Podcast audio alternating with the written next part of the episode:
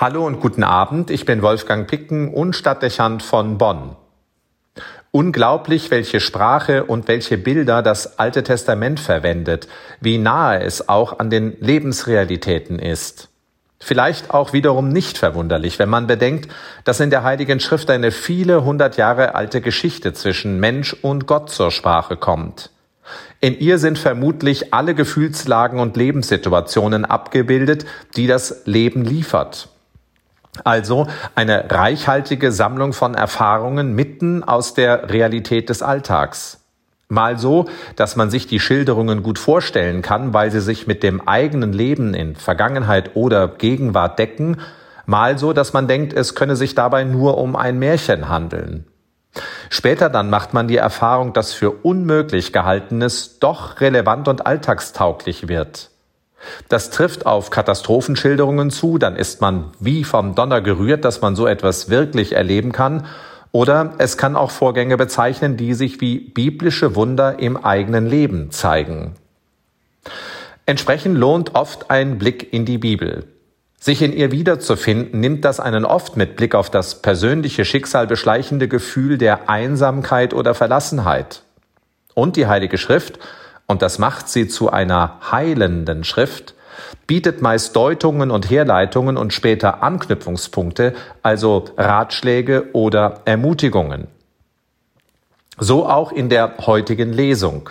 In ihr hören wir den Propheten Jesaja sagen, ich bin der Herr dein Gott, der deine rechte Hand ergreift und der zu dir sagt, fürchte dich nicht, ich werde dir helfen. Fürchte dich nicht, du armer Wurm Jakob, du Würmlein Israel. Ich selber werde dir helfen, Spruch des Herrn. Der Heilige Israels löst dich aus. Die diesen Worten vorausgehende Ausgangslage ist offensichtlich. Ausweglose Not und bedrängende Katastrophe. Israel hat sich durch falschen Stolz und schlechte Leitung in eine hoffnungslose Lage gebracht. Nach menschlichem Ermessen gibt es kein Entkommen mehr. Die Sache ist verloren. Vermutlich wissen viele sofort eine Verbindung zu ihrem Leben herzustellen, zu Situationen aus eigener Vergangenheit und nicht wenige dürften sich gerade auch an vergleichbare Lagen in der Gegenwart erinnern, jetzt. Jesaja fragt hier nicht nach den Gründen. Wir erleben keine Gerichtsszene, die den Gedemütigten und Geschundenen weiter demoralisiert. Die Gardinenpredigt fällt aus. Der Text vermittelt stattdessen Verständnis, Zuwendung und Hilfe. Es ist von einem Gott die Rede, der nicht zögert, nach der Hand dessen zu greifen, der abzusinken droht. Die Hilfe ist verlässlich. Der so oft beschworene Satz, dass Gott keinen Menschen aus seinen Händen fallen lässt, geht in Erfüllung. Den gottverlassenen Augenblick gibt es nicht.